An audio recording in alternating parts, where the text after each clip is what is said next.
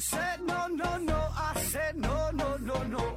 You say take me home. I said no, Perignon. You said no, no, no. I said no, no, no, no. No, no, no, no.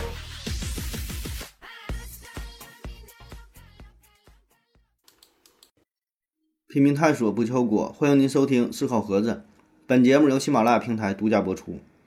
今天呢，咱们还是回答听友的问题。第一个问题，啤酒加咖啡提问说，月球表面有众多陨石撞击形成的环形山，从人类发明望远镜以来，是否发现了有新的环形山产生啊？如果没有，那是为什么？呃，下边听友啊，刘景回复说，因为时间太短了。说这个环形山的事儿啊，环形山就是月球表面这种大大小小的圆形的凹坑，叫圆形山。直径呢大小不一啊，有的可能是几公里、几十公里的，大的呢一百公里、二百公里的也有啊。最大的呢是位于月球的南极附近啊，有一个叫贝利环形山，直径呢达到了二百九十五公里。那这个面积你看就跟咱们一个省都差不多了，这这可不小了。那环形山的命名啊，也都是以这些著名的天文学家呀、一些著名的学者用他们的名字来命名啊。咱们国家的，比如说有这个蔡文姬呀、李清照啊、徐光启呀、呃沈括、张衡、祖冲之等等等等。外国的呢有阿基米德、牛顿、卡西尼哈等等，都是这些名人儿。那么这位听友问了，说自从我们就是发明了望远镜以来，哈，用望远镜观测到月球上的这些这些环形山，哎，那么这么多年过去了，有没有新的环形山呢？好像。新形成的挺少，没太听说过呢啊，确实啊，呃，这么多年过去了，好像并没有太多新发的环形山，哎，都是看到的这么多，它就是这么多啊，这咋回事儿啊？有这么几方面原因，一个呢就是刚才这位听友帮着回答的，呃，时间的因素，嗯，就是月球上大于一千米的环形山也就三千三百多个，啊，就从发现到现在，它就这么多，没没有太明显的变化啊，而这个。月球的寿命，你看一下，月球的寿命是四十亿年左右，四十亿年有这么三千三百多个环形山，那你换算一下，一个环形山平均一个那就得是一百多万年，而从望远镜发现到现发明到现在，也就是三四百年，对吧？你这三四百年跟人家一百多万年比，那当然没有新的环形山诞生了。当然，我们这里这个计算是十分不准确，对吧？甚至是完全错误的，因为这个月球上的环形山的形成。也不是，呃，相隔均等的时间，说形成了一个啊，过一百万年再形成一个，过一百万年再形成一个，它也不是这么来的，对吧？也许说在某一个时间段儿啊，非常短的时间，哎，瞬间就形成了这么多环形山，也不好说啊。总之吧，我们这里想强调的就是，人类存在的时间很短，人类观察的时间更短，哎，就这么几百年，你这个放在宇宙当中哈，根本就不叫事儿了啊。然后呢，再分析另外一个重要的原因，就是环形山它是如何形成的。那目前公认的呢，有两种观点，一个呢就是什么什么流星啊、陨石啊撞击的呗，撞到月球上形成的环形山。比如一九七二年五月十三号啊，那有一颗陨石呢是撞击了月球的表面，最后呢是形成了一个大约有足球场这么大的呃陨石坑。呃，撞击的时候啊，引起了月震啊，月球上当时有四个月震仪都记录到了这次撞击事件。所以呢，你看，其实也是有新的环形山形成哈，只是说，呃，绝大多数吧都是比较小的环形山，或者是非常微小的撞击啊，很多呢我们也没有察觉啊。那还有一个更重要的原因，就是目前呢，月球上形成的这些陨石坑，呃，据推测呢，大约都是在三十亿年前那么一段时间统一出现的。呃，一方面呢，是由于当时这个宇宙空间当中出现了较多的。这个陨石啊撞到了呃月球表面，还有一个更重要的原因，就是在三十亿年前那个时候呢，这个月球啊它处于一种半熔融的状态啊，其实说白了有点黏，有点像橡皮泥，有点软啊。那么在这一时期，陨石撞到月球表面之后，更容易形成这种一环一环的这种环形山的状态啊，因为比较软嘛，对吧？比较容易塑形。然后呢，再加上月球表面没有什么呃风雨的冲刷。啊，没有什么猛烈的地质结构的变化，所以呢，这些环形山一直就能够保持到现在。那么过了这么长时间，嗯，后来再再有这个陨石撞击月球，这月球表面相对来说是比较坚硬的啊，就很难再形成典型的环形山的结构啊，所以呢，现在就没看到啊。这是一大方面啊。那另外一个方面就说这个环形山的形成啊，是月球本身它喷发所形成的，喷射形成的，就是在月球刚刚形成不久，月球内部由于高热的熔岩和这个气体啊这里边的反应冲破了月球表面啊，这个喷射就形成了月球上的环形山，有点类似于地球上的火山喷发。那刚开始的时候呢，威力就比较强大。喷射的这个熔岩啊，就又高又远，形成了比较大的环形山。后来呢，喷射的力量变小之后，哎，就形成了比较小型的环形山。所以呢，过了那段特殊时期之后啊，在月球上自然就很难再看到新的环形山出现，对吧？而靠单纯的撞击啊，毕竟呢还是少数，对吧？哪有那么多陨石天天往这个月亮上去掉啊，对吧？下一个问题，呃，噗哈哈哦，提问说何总你好。呃，今天呢，听你回答一个听众关于蚂蚁高空坠落摔不死的问题，说空气阻力减缓了蚂蚁的下落速度。那么，把蚂蚁用胶水粘到一个大石头上，在高空坠落着陆的时候呢，蚂蚁没有被砸死的情况啊，它能被摔死吗？啊，这问题挺有意思哈。然后下边有听友帮着回答说会被摔死的，而且尸骨无存。其实这个问题本身呢，就是想嗯问这个高速状态下呗，对吧？咱说的之前。蚂单纯蚂蚁往下落，为啥没被摔死？因为有空气的阻力，它本身它就是比较小嘛，所以呢，综合来说，它落地的时候速度是比较慢的啊。那么绑在石头上之后，就它速度比较快，对吧？其实就是一个能量转化的问题。你把石头，你把蚂蚁跟石头绑一起，从高空扔下来，那蚂蚁就会获得更快的速度，然后在落地的时候，这一瞬间，速度呃突然降到零啊，或者说突然降到很低吧。那么这个巨大的动能就会给蚂蚁本身造成巨大的伤害啊，呃，你举的这个例子，其实可以换一种说法，我感我感觉就更好理解了。你可以把这个蚂蚁当成一个子弹啊，放在枪里边给它射出去，对吧？那没绑石头的情况下，它这个速度比较慢啊，有那个空气阻力，最大的损伤就很小。那么你用胶水给它粘在一个大石头上啊，下落速度很快，就相当于开枪的时候这个子弹的速度很快，对吧？蚂蚁速度很快，那你瞬间把这蚂蚁打在墙上，你想想它能不能死，对吧？它保证会死啊。就是它速度太快了，动能太大了啊，对人体造成对这个蚂蚁造成的这个伤害就更大。下一个问题，啤酒加咖啡提问说：新出土的花生满满的装在了花生壳里，外观呢大致相同，但仔细看花生的形状各异啊。那么问题来了，是花生决定了花生壳的形状，还是花生壳决定了花生的形状？啊，这个算是一个生物学的问题啊，这个，嗯。下边有听友帮着回答呢，说先有先有先有花生，后有花生壳，所以呢可以看作是花生决定了花生壳啊，呃决定了花生壳的形状。我觉得花生和花生壳吧，这二者呢它是一同形成的，所以呢并不存在谁决定谁的问题啊。你可以想象一下，就比如说这个鸡蛋皮和鸡蛋啊，鸡蛋皮外边和和里边的鸡蛋黄、鸡蛋清，它都能很完美的匹配呀。没能说哪个这个鸡蛋黄、鸡蛋清里边特别多，把这个鸡蛋皮给撑破了，对吧？也没有说哪个鸡蛋清、鸡蛋黄特别少，呃，这个这个给这个鸡蛋装的是一个装一半的状态，对吧？他们这个比例总是非常协调的，总是非常完美的，对吧？再比如说，就像咱们的大脑，你的这个大脑，你这个脑袋。呃，就是这个整个这个体积啊，脑袋大小和里边这个大脑的大小、小脑啊里边这些结构大小，哎，总能很完美的配合，对吧？没有人说脑袋特别大，脑子里边挺空啊，或者是脑袋里边这个大脑太大了，跟这个脑袋胀开的啊也没有啊，因为啥呢？他们是一起长成的，所以我觉得并不是说谁决定了谁，它是一起长的，呃，它是一体的啊。下一个问题，赵国俊提问说：何总，为什么传销洗脑总要强调孝文化？思维盒子回复说：“不是感恩文化、成功文化吗？”啊，有人回复说：“因为孝已经是被接受和认可的价值观啊，从孝入手可以减少阻力啊，事半功倍。”嗯，说这个传销和孝这个事儿啊，嗯，传销洗脑这话题我们之前也是专门聊过啊，里边我觉得讲的挺细了啊。那么你说这个传销当中强调孝文化这个事儿吧，孝顺啊，呃，这确实是呃经常用到的一个手段。那为啥说要强调孝顺啊？咱有句话嘛，叫“百善孝为先”，对吧？万恶淫为首啊。这这两句话经常在节目当中也是被问到啊。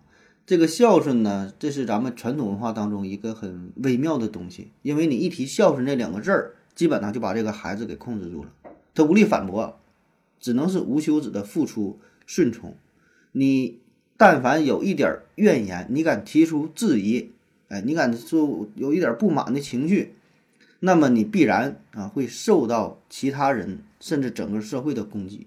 就是谈到孝顺的时候，你只能无条件的去服从啊。这个时候什么法律啊、道德呀、情感呐，什么什么的都不重要，哎，孝顺那得放在放放在第一位，对吧？就是但凡跟孝顺孝沾边儿了，哎，那这个大方向保证是对的啊，你你不能去做出任何反驳，对吧？否则呢，你自己也会有一种巨大的这种罪恶感、耻辱感啊，深深的自责，对吧？再加上别人的攻击，哎，所以这个孝顺几乎是成为了一个万能的法宝。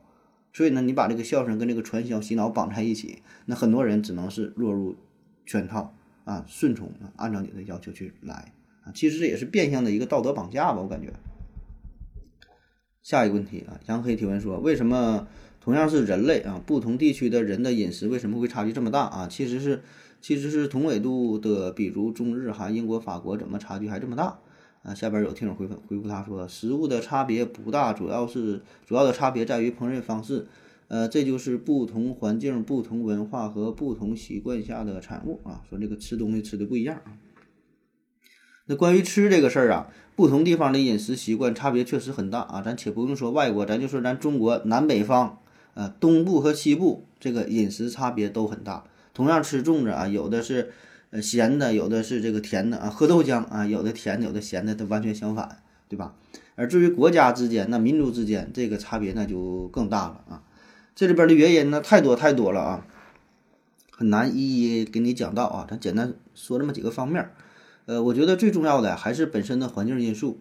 啊，就是不同地区的产的东西呢就不一样，有的地方产小麦，有的地方产水稻，有的地方产大豆，有的地方产玉米，对吧？那你只能是产什么吃什么啊，因为过去交通也不方便，你怎么你来回运呐也不方便，不像现在，对吧？所以那个时候叫靠山吃山，靠海吃海啊，长啥东西你就你就吃啥，对吧？呃，而且咱说哈，就同样都是内陆地区，嗯，都是种地，它长出的这个地长出东呃长出东西也不一样，因为啥？这个土土壤也有一些差别，什么酸碱度啊，你这个地方这个下雨啊，旁边不挨着河挨着海呀，按按这个挨着湖啊，这个水里边的酸碱成分呐、盐度啊、微量元素啊等等等等啊，会有很大的差别，对吧？而当地的咱说那个时候它只能是就地取材啊，所以这个原料我觉得这个是最重要的啊。然后你说这个加工方式，这也是很重要的一个方面啊。同样是吃土豆啊，全世界人都吃土豆，这土豆怎么吃？烹饪方式成千种上万种啊，土豆泥、土豆片儿啊，土豆果茶易拉罐啊，切丝儿的、切块的、切丁的，糊了直接吃的、蘸酱的，对吧？油炸的、做薯片的、做薯条的，嗯，拌咸菜的，啊，晒成晒成干儿了，对吧？怎么吃的也都有啊。那么再加上后天的一些因素，就是。文化上的差异，宗教上的差异，有些地方有些宗教这个不能吃，那个不能吃，对吧？各种各种吃法，什么时候吃啊？这几天不能吃，对吧？就这边讲究多了去了所以这个几乎说啊你这个饮食哈，跟这个整个社会、整个文化所有的方面都能扯上关系，对吧？跟任何历史事件，我觉得也都能扯上关系，因为这个饮食是我们每个人每天都离不开的啊，所以它一定会受到种种的所有方面的影响。下一个问题，杨黑听说能不能，呃，能不能高空跳伞跳到珠峰上？啊，这当然能了，这你跳哪都能啊。理论上高空跳伞你可以跳到地球上任何一个位置，对吧？从上往下跳嘛，你这理论上都能跳，但不知道跳的准不准啊。下一个问题，幺三三七二六三提问说，何子老师，我想问一下啊，我老公一回家就脱了裤子，剩条内裤，坐在电脑前边看手机边看视频。括弧不是黄片儿啊，也不是黄色小说，然后呢，腿分开，不停地抓下面。我认识以来，我认识以来就一直这样啊，是只有他这样，还是所有男的都这样啊？我要我要不要直接去让他去看看泌尿外科，啊，或者是看看心理医生？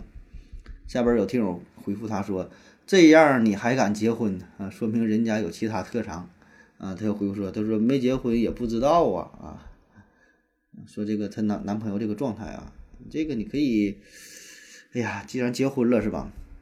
你也不用大惊小怪的啊，跟你交个实底儿吧。这个每个男的都这样啊，你可能对其他男人也不太了解，对吧？就就就这么交了这么一个男朋友，这么亲密的接触过。每个男人都像你老公这样，都是回家之后把裤子脱了，穿一条内裤，坐在电脑前面，一边玩手机一边看视频，然后不停的抓下面，啊，都这样啊，不用担心啊，不用担心啊，你好好跟他过吧。下一个问题，J.K. 小何提问说：“请问盒子，中国古代朝代更替中心朝代的龙兴之地大多在什么地方？为什么是这些地方？”说这个龙兴之地啊，龙兴之地啊，首先啥叫龙兴之地？这个定义就不太一样了。呃，一般分三种情况啊，龙兴之地，第一种呢是朝代，就是中国历史上各个王朝、各朝代这个地方政权的起源地啊，这叫龙兴之地。第二种呢是指这个开国皇帝的龙兴之地，就是这个政权的创始人他出生的地方，他的故乡，他从哪他他他从哪诞生的啊，叫龙兴之地。第三个呢指的是这个开国皇帝的发迹之地，就是就是这个政权的创始者最初控制的地方。啊，每个国家的这个开国的都城啊，这叫龙兴之地，所以呢，它都叫龙兴之地，但是说，呃，具体指的是啥，它它不一样啊，定义上就不一样啊。所以呢，你说这个龙兴之地到底算哪一种呢？啊，所以这个你得按这个定义来吧啊。下一个哈，梧桐树提问说：盒子你好，为什么黑人黑人和黄种人的头发都是黑色的，而白人的头发？呃，好多种颜色，白人父母的头发颜色会对他们孩子的头发颜色会有多大影响啊？比如说，父母是灰色和红色头发，那么子女会不会有金色的头发？说这个不同人种的头发颜色不一样啊。嗯，这个怎么说呢？根本上原因就是基因不同呗，对吧？基因不同导致了头发的不同，哎，这是一个万能的答案啊。那么人体当中决定头发颜色的，呃，主要的原因哈，或者说直接原因啊，就是这个细胞里的黑色呃黑素细胞。它呢是位于头发毛囊的根部，那它们呢将合成的色素注入到角质细胞当中，使这个头发呈现出不同的颜色啊。那尽管被称为黑素细胞，但是它产生的这个色素啊，不单单只有黑色啊，还包括另外两种真黑素和褐黑素。呃，其中这个褐黑素啊，可以使这个头发呈现出呃红色、棕色这种状态，而这个真黑素呢，则是控制发色的深浅。那这两种色素以不同的比例进行搭配啊，就让我们看到了各种颜色的头发啊。通常呢，这个真黑素越多的话，头发颜色就越深，反之呢也就越浅。那我们黄种人呢，就是以黑色居多；那白种人呢，就是以金黄色呀、棕色呀，哎，甚至带点红色呀，哎，它是这个头发的颜色。然后说关于父母的颜色遗传到子女这个问题啊，这个就有点复杂了，并不是单纯的显性基因和隐性基因的问题。嗯，而且呢，控制头发颜色的基因呐，它也不止一个啊。所以你看，父母这两个人生了孩子之后，就是他生了很多个孩子，孩子孩子之间这个头发的颜色也不一样啊。这个里边的基因呐，什么控制的这个开关它老多了啊。下一个问题，小明九 N W 提问说：何志院士，我刚刚睡觉被老鼠咬醒啊，根据伤口来看，应该是个小耗子，呃，有很小的两个牙印儿啊，流了一点点血，这种情况需要做一些什么措施呢？需要去医院看看吗？呃，然后他说被咬了之后，立马把伤口里的血挤了出来，擦了酒精和碘伏啊。这个，那你赶紧去医院看呗，你这还合计啥呀？那被老鼠咬了，你说你咋整？你要不然你被猫再咬一口啊，算跟它扯平了啊，赶紧去医院看吧啊。下一个问题，杨黑提问说，这个鲸鱼啊等海洋性哺乳动物为什么这么多年没能进化出鳃啊？嗯，小熊猫粮回复回复他说。进化论本质是伪科学啊！杨黑又回复他说：“确切是演化论，确切说是演化论啊！况且也不能说是伪科学，应该是猜想、推测或者说是假说。”呃，雪糕化了回复他说：“肺不比鳃高级多了吗？呼吸效率也高。”呃，说这个鲸鱼为什么是用肺呼吸不用鳃啊？它在水里边。那咱都知道这个鲸鱼啊，它名叫鱼，但实际上不是鱼啊，这是属于这个哺乳动物啊。那现在。推测呀，大约是在六千五百万年前，小行星撞击了地球，然后恐龙退出了历史舞台，然后是鸟类和这个哺乳类动物开始崛起啊，成为了呃地球上新的霸主啊，特别是这个哺乳动物，对吧？然后呢，有一些哺乳动物，哎，就在这个时候呢，不在陆地上待着了啊。为啥不爱在陆地上待着？原因不知道啊，又返回到大海了。就咱原来是从海洋走向陆地。这个时候呢，又有一部分哺乳动物从陆地返回了海洋，哎，这里边就包括说现在说的鲸类啊，还有海豚，哎，这些哺乳动物。那么到了海里之后啊，经过这么多年的进化，它们呢现在是进化出了这个流线的造型。你看这个体型非常适合在水中游动啊，还有这个鳍呀、这个尾巴呀，对吧？摆动啊，什么改变方向啊，就跟鱼的外形上是一样的，对吧？适合海洋。然后问题就来了，那它为啥没有进化出鳃呢？咱感觉说这个鱼啊，在水里边用这个鳃呼吸非常方便，对吧？它不用游出来，直接在水里边就行了。那咱知道鱼类它离不开水，嗯，这为啥离不开？因为它用鳃呼吸啊，它用鳃呢获取水中的氧气，这是它的特长。你把它拿到陆地上，它没法直接获取空气中的氧，那它死掉了。那同样，你把鲸鱼拿到陆地上呢，它也会死掉。但是鲸鱼的死啊，并不是因为它不能呼吸啊，鲸鱼的死呢，是因为，因为它太。它它它太重了啊，就是它的体型太庞大了。那来陆地之后没有水了，浮力减小了啊，它是自己把自己这个内脏啊压迫了死的，而而并不是说因为它这个呼吸问题而死的啊。那说既然鲸鱼在海里边都待了这么长时间了，这几千万年了，对吧？都得适应大海环境了，它这进化出鳃多好啊，对吧？在这里边呼吸多方便呐啊，要不然还得总，呃，没事儿到水面了还得呼呼吸还得喘气儿，对吧？那一句话回答你，就是刚才那位朋友提到的。就是鳃，呃，肺的呼吸比这个鳃效果要更好，效率呢要更高。我们固有的印象就是把这个鱼啊跟水会连在联系在一起，然后觉得水中的生物应该都是用，呃，鳃来呼吸，这才是一个更完美的方式，对吧？而不用肺啊。但实际情况呢，并不完全是这样啊。确实，呃，鳃有它的优势啊，它允许鱼类可以在水中就能获取氧气，这是一个非常牛逼的器官，对吧？但是呢，水中的氧含量是非常非常低的，在海水当中，呃，大约呢是氧含量大约是每升啊四点五九到八点七二毫米，呃，换算一下呢，就是差不多是千分之四点五九到千分之八点七二，呃，而咱空气中，咱知道空气中，呃，氧的含量大约是百分之二十一，所以你看，一个是千分之四点多，这个一个是百分之二十一，这得。差出多少倍了啊？那么，如果你能很好的利用空气当中的这个氧，那么这个效率呢才是更高的。而且呢，对于鲸鱼来说呢，它也需要这些氧来提供更高的新陈代谢率啊，因为它是哺乳动物，它是恒温的动物嘛。那最大的蓝鲸它的体重超过二百吨，那如果是用鳃呼吸的话啊，用鳃来供氧的话，很难维持这么庞大的身躯的体温的平衡。当然了，为了能够更加适应海中的环境，呃，其实啊，鲸鱼也已经做出了很多的改变啊，比如说在水中憋气儿这个事儿，那如果是咱们人类啊，一般人咱在水里边也就能憋个呃十几秒、几十秒，能憋一两分钟，我觉得那就是高手了啊。而这个抹香鲸啊，可以轻轻松松在这个水里边待两个小时，哎，不费劲儿。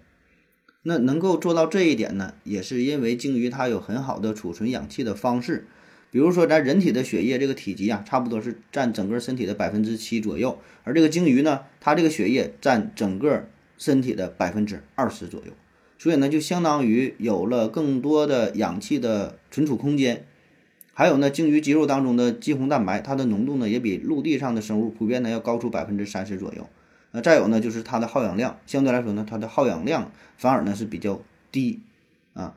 所以呢，这些因素综合在一起，就已经让鲸鱼可以很好的适应海洋的环境，可以很好的在这当中生存了啊，没有必要再反过来再再进化出这个鳃啊。下一个问题，小范儿提问说，有没有食物相克啊？说食物相克啊，食物相克这当然有食物相克了，比如说你吃海参的时候就不能呃跟鲍鱼一起吃啊，因为贵啊。下一个问题，呃，惠小寨提问说。请问何志老师，假如说大象啊有一天突然灭绝了，那么以后的科学家能否根据大象的化石还原出大象的长鼻子？然后刘景呢，呃，回复说，如果化石上还残留 DNA 的话，那么理论上是可以克隆的。啊，他说这个大象啊灭绝之后恢复长鼻子这个事儿啊，刘景回复的是另外一个角度了，说从这个 DNA 的角度啊去复制啊，呃，这问题挺有意思啊。要说假设想一想啊，大象灭绝了，没有这个动物尸体的标本，哎，剩下的只是这个骨头架子。那么未来的科学家就没见过真正大象长什么样的情况下，能否单纯的根据大象的化石复制出这个大象的长鼻子呢？因为它这个鼻子，它它鼻子它没有骨头啊，对吧？就咱们现在发现的这些化石，主要咱说就是恐龙嘛，对吧？咱这个复复制这个恐龙，呃，推测恐龙长什么样啊，都是远古的这些动物，它这个骨架。它的外壳啊，它骨架啊，牙齿啊，就是比较坚硬的组织能够保存下来。但是呢，你这些软组织，像这么毛发这些东西，就很难形成化石。那问题就来了，对吧？那我们现在根据恐龙的这个骨架、这个化石复原出的恐龙的形象，也很可能是错的，或者说是不完整的。那比如说霸王龙，可能它就有个大长鼻子，对吧？没没保存下来，或者它有个巨大的耳朵，甚至说它可能长点毛，咱都不知道了，对吧？就剩下骨头了。那我们类比一下大象啊，如果说大象真的消失之后了，单纯根据它的骨架啊，没有鼻子的标本，没有大耳朵标本，我们能够是否能够还原出这个器官？理论上呢，还真有可能啊，但是并不能做到百分之百的还原吧？啊，其实这是一个思路啊。呃，我们做能做出一个近似的推测，就是这个器官的功能啊，大致的造型啊，哎，可以大致推测出来啊。为啥这么说？我们之前呢做过一期节目，呃，居维叶那期聊的叫比较解剖学，在这里边提到过哈，比较解剖学这个事儿啊，呃，也就是动物啊，它的器官特征和这个功能呢是相对应的，就是它有这个器官，它有这个功能，它有这个功能就需要这个器官。其实我们很多的化石标本都不是十分完整的，对吧？你上哪整那么完好的骨架啊？并没有，有的可能是就剩百分之二十、百分之三十、百分之七八十都不到，甚至说很小很小的一部分。但是我们仍然可以根据这些十分有限的信息，呃，还原出、推测出比较完整的生物结构、生物的造型。咱就用大象这个鼻子这事儿举例子啊，比如说咱现在发现了一个大象的骨架，哎，还挺好，整个骨架都挺完整的啊，这个挺大的，这么这么骨头架都找到了。呃，里边还有两个大象牙，哎，一看这样啊。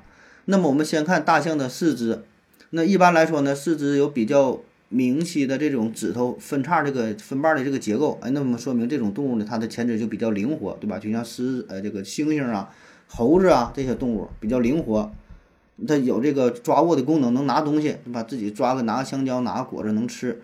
那反过来说，如果这个四肢没有明显的这个呃分支这个结构啊，就感觉它这个。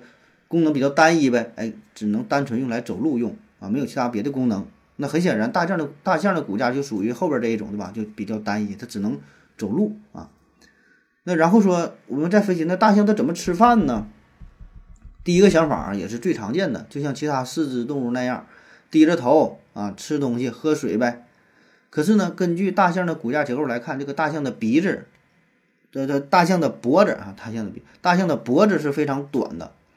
大象它脖子短，它够这个地面，它就很很费劲儿，它够不着啊。你就像长颈鹿啊，它怎么它怎么够啊，对吧？它也它费劲儿啊，是吧？然后我们就猜测了，那大象的话，那它应该就跪着吃呗，腿跪下来，对吧？脑脑袋比较低，哎，趴在地上，这种能吃东西喝水。可是这样又有一个问题，我们根据它的这个骨骼的化石还原来看，这大象的体重应该是非常大，对吧？这个能猜出来，它体重很重。所以呢，你反复的蹲起，反复的蹲起这个动作会消耗很多的能量，很不方便。另外呢，大象呢还有两个大象牙，你看在嘴边这么支着，所以呢，如果有这两个象牙啊，也会对它的这个进食啊造成一些不便。这两个牙搁这挡着，所以呢，排除了这些可能性，我们就可以大胆的去猜测了。哎，也许呢，在大象的头部、脑袋上啊，会有一个比较长的、比较软的这么一个结构，可以帮助它进行摄取动物。摄取食物，帮助它喝水，帮助它吃草啊。当然，至于这个软体的部位到底长在哪儿，这个咱不知道啊。有可能说是长一个长长的大鼻子啊，也有可能是长一个长长的大舌头，像这个食蚁兽啊，像这个变色龙一样，伸缩伸缩自如，有这么一条长舌头，可以呢帮助它吃东西啊。那有人问了，那难道不可能它有一个长长的大尾巴吗？用这个大尾巴非常非常长，哎，用它呢来喂自己食物吃，那不可能吗？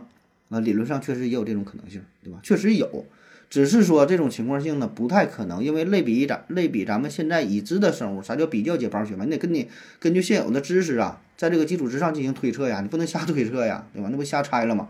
根据现有的知识、现有掌握的这这这些材料来看，呃，特别是比较一下大象的近亲，哎，跟它起码相似的叫剑门纲目科属种一类一类的，我们往下找它的近亲啊，一看，嗯，这种情况的不多。对吧？所以呢，就能找到跟咱现在已知的这些生物种群上跟它比较靠拢的是啥进行猜测啊？一看啊，应该是这个，呃，长个长鼻子，或者是有一个长舌头，哎，这个是比较靠谱的状态啊。那至于说大象的这个大耳朵能不能推测出来，我觉得这个是比较费劲儿的啊。呃，因为我们现在反推，我们现在知道大象长的这个耳朵，大象的耳朵的作用是用来散热的，因为很大嘛，上面很多的血管，呃，增加了它的这个表面积啊，有个散热的作用。但是你反过来单纯根据它的骨架来推测的话，我觉得它这个耳朵并不是一个必需品，对吧？你很难猜测到，呃，说它有这个散热用的大耳朵，对吧？也许你，也许它有，那你你，但是并不是百分百能推出来。那换句话说，那我还推测这大象可能长两个耳朵，这个长四个耳朵，长八个耳朵呢？耳朵越多散热越好，它为啥不长十个，不长一百耳朵，对吧？所以这个我觉得不太容易猜测出来，它不并不是一个必需品。好了，感谢您各位收听，谢谢大家啊，拜拜。感谢您的聆听。如果您也想提问的话，请在喜马拉雅平台搜索“西西弗斯 FM”，在最新一期的节目下方留言即可。欢迎您的参与，我在这里等你哦。